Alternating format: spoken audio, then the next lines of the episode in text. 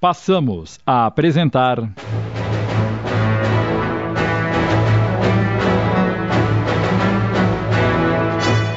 O Senhor das Terras, obra de Wilson Frungilo Júnior, adaptação de Sidney Carbone.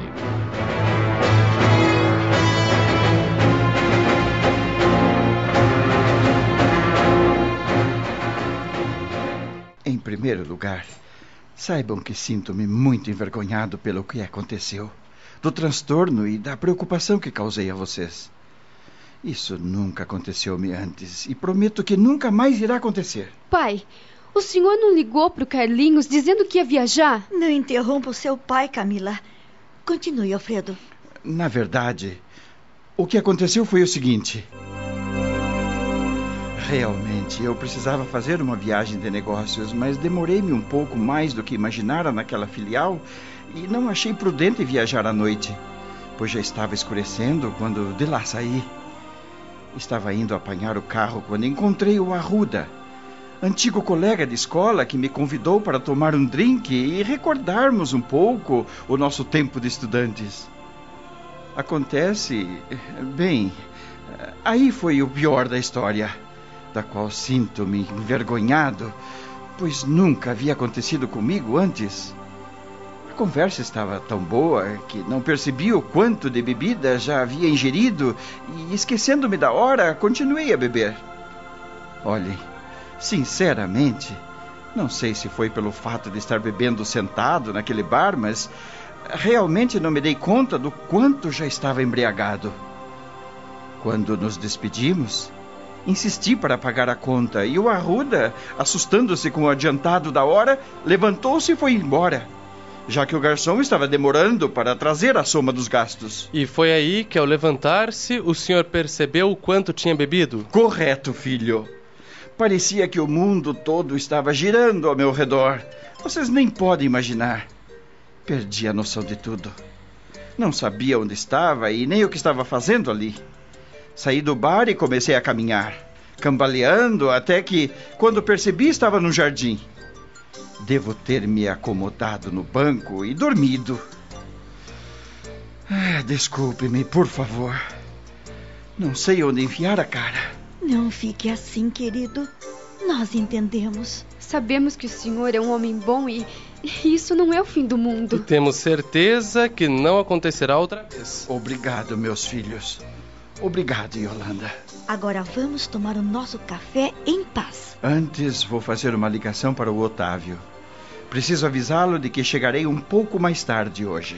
Dizendo isso, Alfredo dirige-se ao telefone. Otávio é um antigo funcionário e braço direito de Alfredo nas empresas. Na realidade, um verdadeiro conselheiro nos negócios e grande amigo.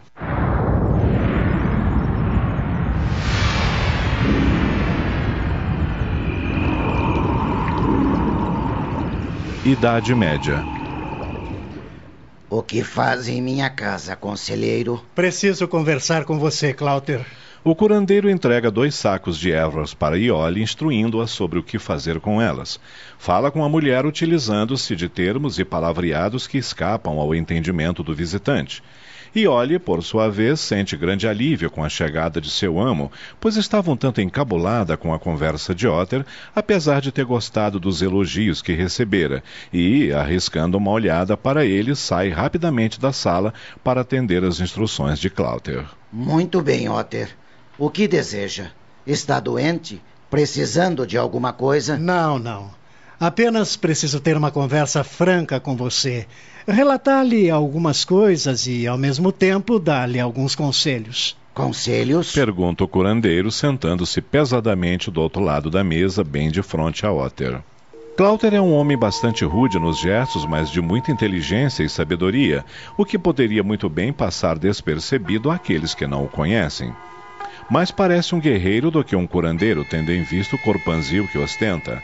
Porém, prestando-se um pouco de atenção à sua fisionomia, principalmente no seu olhar, encimado por grossas sobrancelhas grisalhas, consegue-se perceber um quê de bondade e de amor para com as pessoas, mesmo quando as arqueia em direção ao centro dos olhos, em sinal de atenção ao interlocutor ou de preocupação para com algum fato.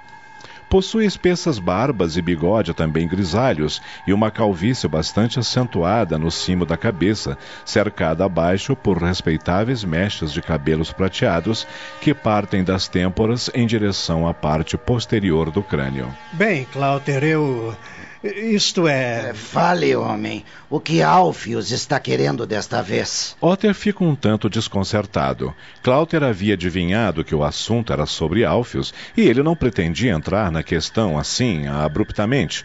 Suas chances de preâmbulos haviam sido cortadas e pensou intrigado. Mas que diabos! Como é que ele descobriu que o motivo de minha vinda até aqui tem ligação com Alfius? Clouter percebe a hesitação e o constrangimento de Otter e resolve deixá-lo à vontade, interrompendo o silêncio com o um convite para uma caneca de cerveja, o que o homem aceita prontamente, tentando ganhar tempo para pensar em como iniciar a conversa. Durante toda a travessia com a balsa, Otter havia ensaiado algumas palavras e frases, porém, agora, na presença do curandeiro, já nem se lembra mais.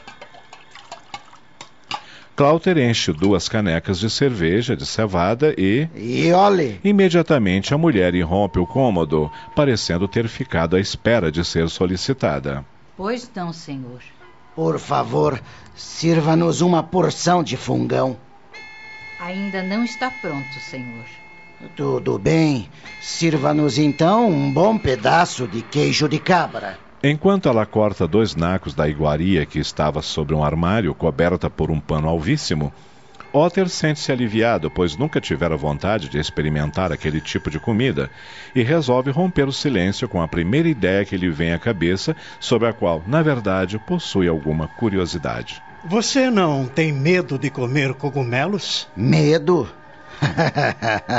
oh, não. São uma delícia. Você precisa experimentar. Mas por que eu deveria ter medo? Bem, eu sempre soube que existem muitos tipos venenosos. Isso é verdade. Existem cogumelos com alto poder de envenenamento e com consequências bem diferenciadas.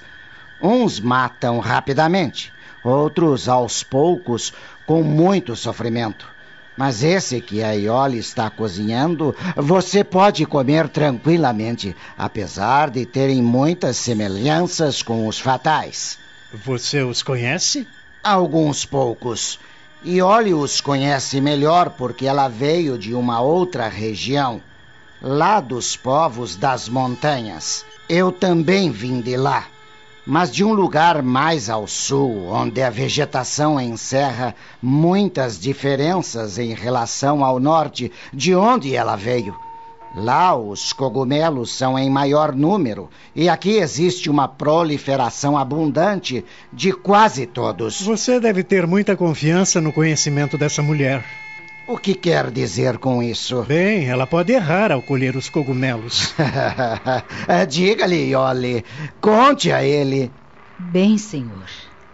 Antes de cozinhá-los e servir ao meu amo, eu os como cru um dia antes. É o tempo suficiente para saber se são venenosos. Otter fica impressionado com tamanha dedicação da mulher para com o curandeiro. Meu Deus!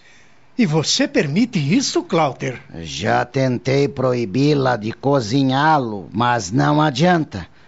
Quando vejo, ela já os provou e só me resta satisfazer a sua vontade e comê-los. E olha, é muito teimosa e diz não abrir mão dessa maneira de demonstrar a sua dedicação para comigo. Por outro lado, tenho plena certeza de que nunca cometerá um erro, pois, como já lhe disse, na região em que nasceu, os cogumelos em grande variedade eram os petiscos que não podiam faltar em suas mesas. E ela também conhece o segredo da muscária?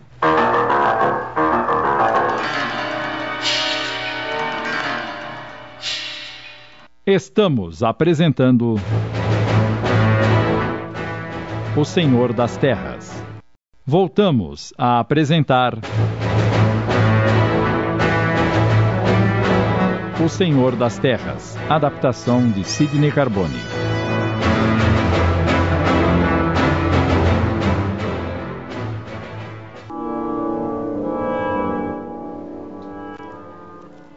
Por que está me perguntando isso, conselheiro? Bem, eu só gostaria de saber se ela sabe reconhecer a muscária, sabe encontrá-la, o seu preparo. Somente eu sou capaz de reconhecê-la, de encontrá-la e prepará-la.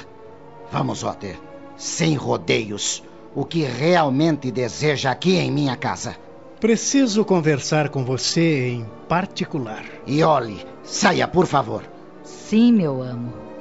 É, você tem muita sorte, Clouter. É muito raro um homem possuir uma mulher tão dedicada. Você tem mesmo muita sorte. Otter faz o elogio na tentativa de sondar o curandeiro sobre seu relacionamento íntimo com Iole. Porém, Clouter limita-se a olhar para o conselheiro e resolve acabar logo com toda aquela conversa. Vamos ao que interessa, Otter. Você disse que tinha que relatar-me algumas coisas e dar-me alguns conselhos. Sim, sim, conselhos, mas eh, veja bem, conselhos de um velho amigo. Não se sinta cabrunhado. Desembuche. Muito bem, Glauter. Eu vou direto ao assunto. Alfius está muito bravo com você e quer impedir que ocorra uma tragédia. Só isso. Otter despeja rapidamente as palavras como quem sente medo de não mais conseguir articulá-las. Está ciente da responsabilidade que tem nas mãos e não faz ideia da reação de Clouter, tanto que, ao terminar de pronunciá-las, acaba retraindo-se, parecendo querer esconder-se para dentro da capa que carrega por sobre os ombros. Tragédia? Mas que tragédia, homem? Alfius quer o colar sagrado dos druidas e o segredo da muscária. O curandeiro permanece pensativo por alguns minutos, como se Otter não estivesse presente. De repente, fala mansamente. Esta deve ser outra das artimanhas do padre Varlet. Alfius disse que deu uma ordem e você não a cumpriu. Infelizmente, Otter, se Alfius continuar insistindo com essa ideia, terei que mudar-me daqui. Mudar-se? Não vejo outra saída. Mas e o povo? O que fará sem você? Quem curará seus males? Sinto muito, meu amigo. Mas Alfius é muito orgulhoso e você sabe que acabarei sendo executado se não cumprir o que ele ordena. E morto, nada poderei fazer pelo povo deste lugar. Porém, vivo, poderei continuar a ser útil em outro local. Mas por que você não obedece à vontade de Alfius? Nunca. No que diz respeito ao colar sagrado, não posso permitir que ninguém o toque. Ele pertence à tradição celta e somente os druidas legítimos podem se utilizar dele. Quanto à muscária, imagino o mal que ela poderá representar nas mãos de Alfius. Mas ele já possui outros venenos poderosíssimos. Mas não a muscária. Esse cogumelo tem um alto poder de envenenamento e o mais importante é que ele não deixa vestígios. Ou melhor, a pessoa envenenada não parece estar morrendo por envenenamento. Ela começa a sentir um grande descontrole nos intestinos, seguido de grande torpor, sonolência. Perde em seguida os sentidos e morre por asfixia, sem nenhum sangramento e sem nenhum inchaço. Mas não deixa de ser apenas mais um veneno. E Alfius nem precisaria disso se quisesse condenar alguém à morte. Sim, mas imagino que seu maior interesse é por causa das outras propriedades da muscária. Como assim? Sabendo prepará-la convenientemente e em dosagens corretas, ela não causará a morte de quem a tomar, mas sim profundas alucinações e visões do futuro e é isso que Alfius e o padre Varlet querem. Acredita que Alfius terá coragem de tomar? Terá quando tiver certeza de que ela está preparada corretamente. E como ele terá certeza disso? Testando-a em cobaias humanas até conseguir atingir a dosagem certa. Nesse caso, ele não precisará de você para ensiná-lo. Não precisará de mim para prepará-lo porque não hesitará em dispor das vidas humanas para isso, mas somente eu a conheço e sei onde encontrá-la. Agora entendo por que acha que o padre esteja envolvido nisso. Ele sabe que você nunca cumprirá essas ordens e que preferirá mudar-se daqui para não acabar sendo executado. Alfius sempre teve desejos de possuir o colar e o segredo da muscária, mas nunca teve coragem e a ousadia de exigir-me isso, porque tinha também a certeza de minha resposta e não queria arriscar-se a ser desobedecido por mim. Mas agora, com o padre sugestionando-lhe a mente. Por que o padre Varlete o odeia tanto? Na verdade, não acredito que ele me odeie. O que acontece é que ele acredita em Deus de uma maneira diferente de mim. Assim como ele louva Cristo como se Cristo fosse apenas um símbolo que ele usa, da maneira que mais convém aos seus interesses pessoais, na pérfida busca pelo poder. Um poder que somente existe na imaginação dos tolos. O que você quer dizer com isso, Clouter? Quero dizer que ninguém tem poder sobre nada. Ninguém tem poder sobre as outras pessoas. Como não? Alfios detém um grande poder, inclusive o da vida e o da morte. Você sabe que ele tem o poder de mandar executar quem ele quiser e por isso todos o obedecem. É o poder do medo. E você acredita que isso é poder? O verdadeiro poder, Otter, é o poder do amor. É o poder de ser amado e respeitado naturalmente pelas pessoas. E essa deveria ser a meta de Alfius: ser amado e respeitado pelo povo. Mas você falou em medo? Medo de quê? Da morte? Todos têm medo da morte. Até o padre Varlet? Sim, até o padre Varlet. E você saberia me explicar por que o padre Varlete tem medo da morte? Ora, Cláudio, ninguém quer morrer, nem mesmo o padre.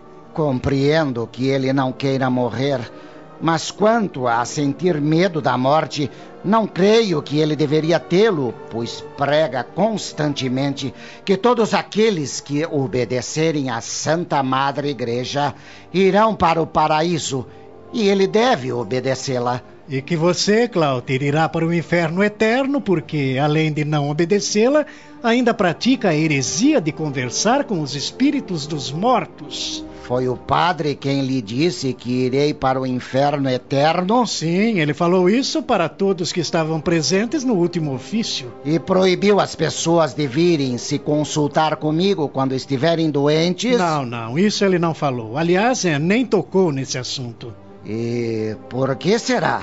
Ouvi dizer que Isidra não permitiu. Isidra, a mulher de Alfius? Sim. Soube que todos os sermões do padre passam por seu exame e que ela tem a outorga para fazer e desfazer de tudo que ele escreve. Na verdade, é ela quem decide o que Varlete deve falar. E fiquei sabendo que ela cortou toda a parte que falava mal de suas curas. Entendo. Isso quer dizer que tenho uma defensora no castelo? Pode ter certeza. O próprio Alfius me disse isso. Talvez seja porque curei os olhos de seu filho. Tenho certeza que sim.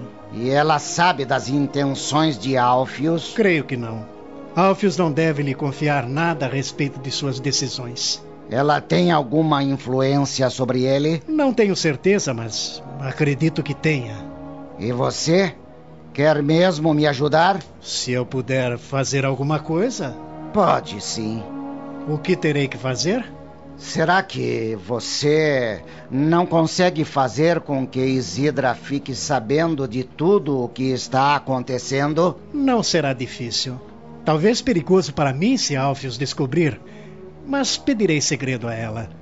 Tenho certeza de que concordará. Mas, por favor, não fale que fui eu quem lhe pediu. Pode deixar, Cláuter.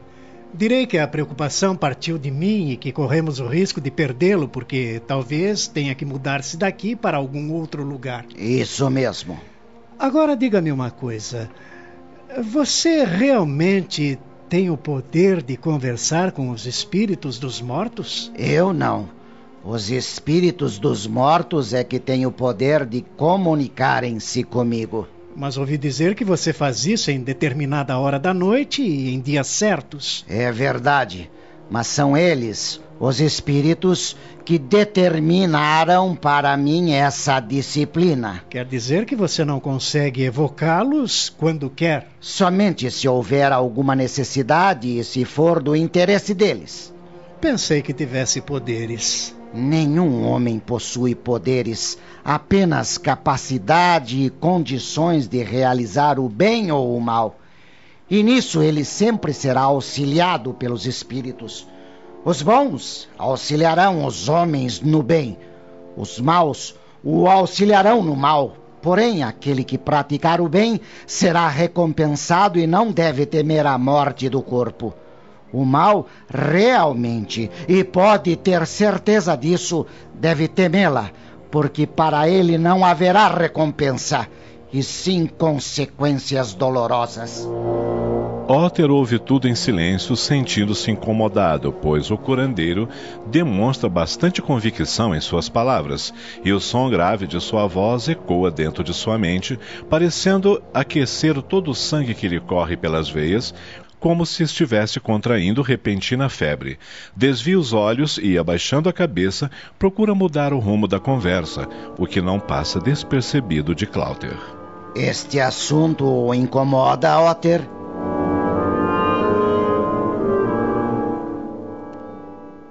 Acabamos de apresentar. O Senhor das Terras. Obra de Wilson Frungilo Jr. em 15 capítulos. Adaptação de Sidney Carbone.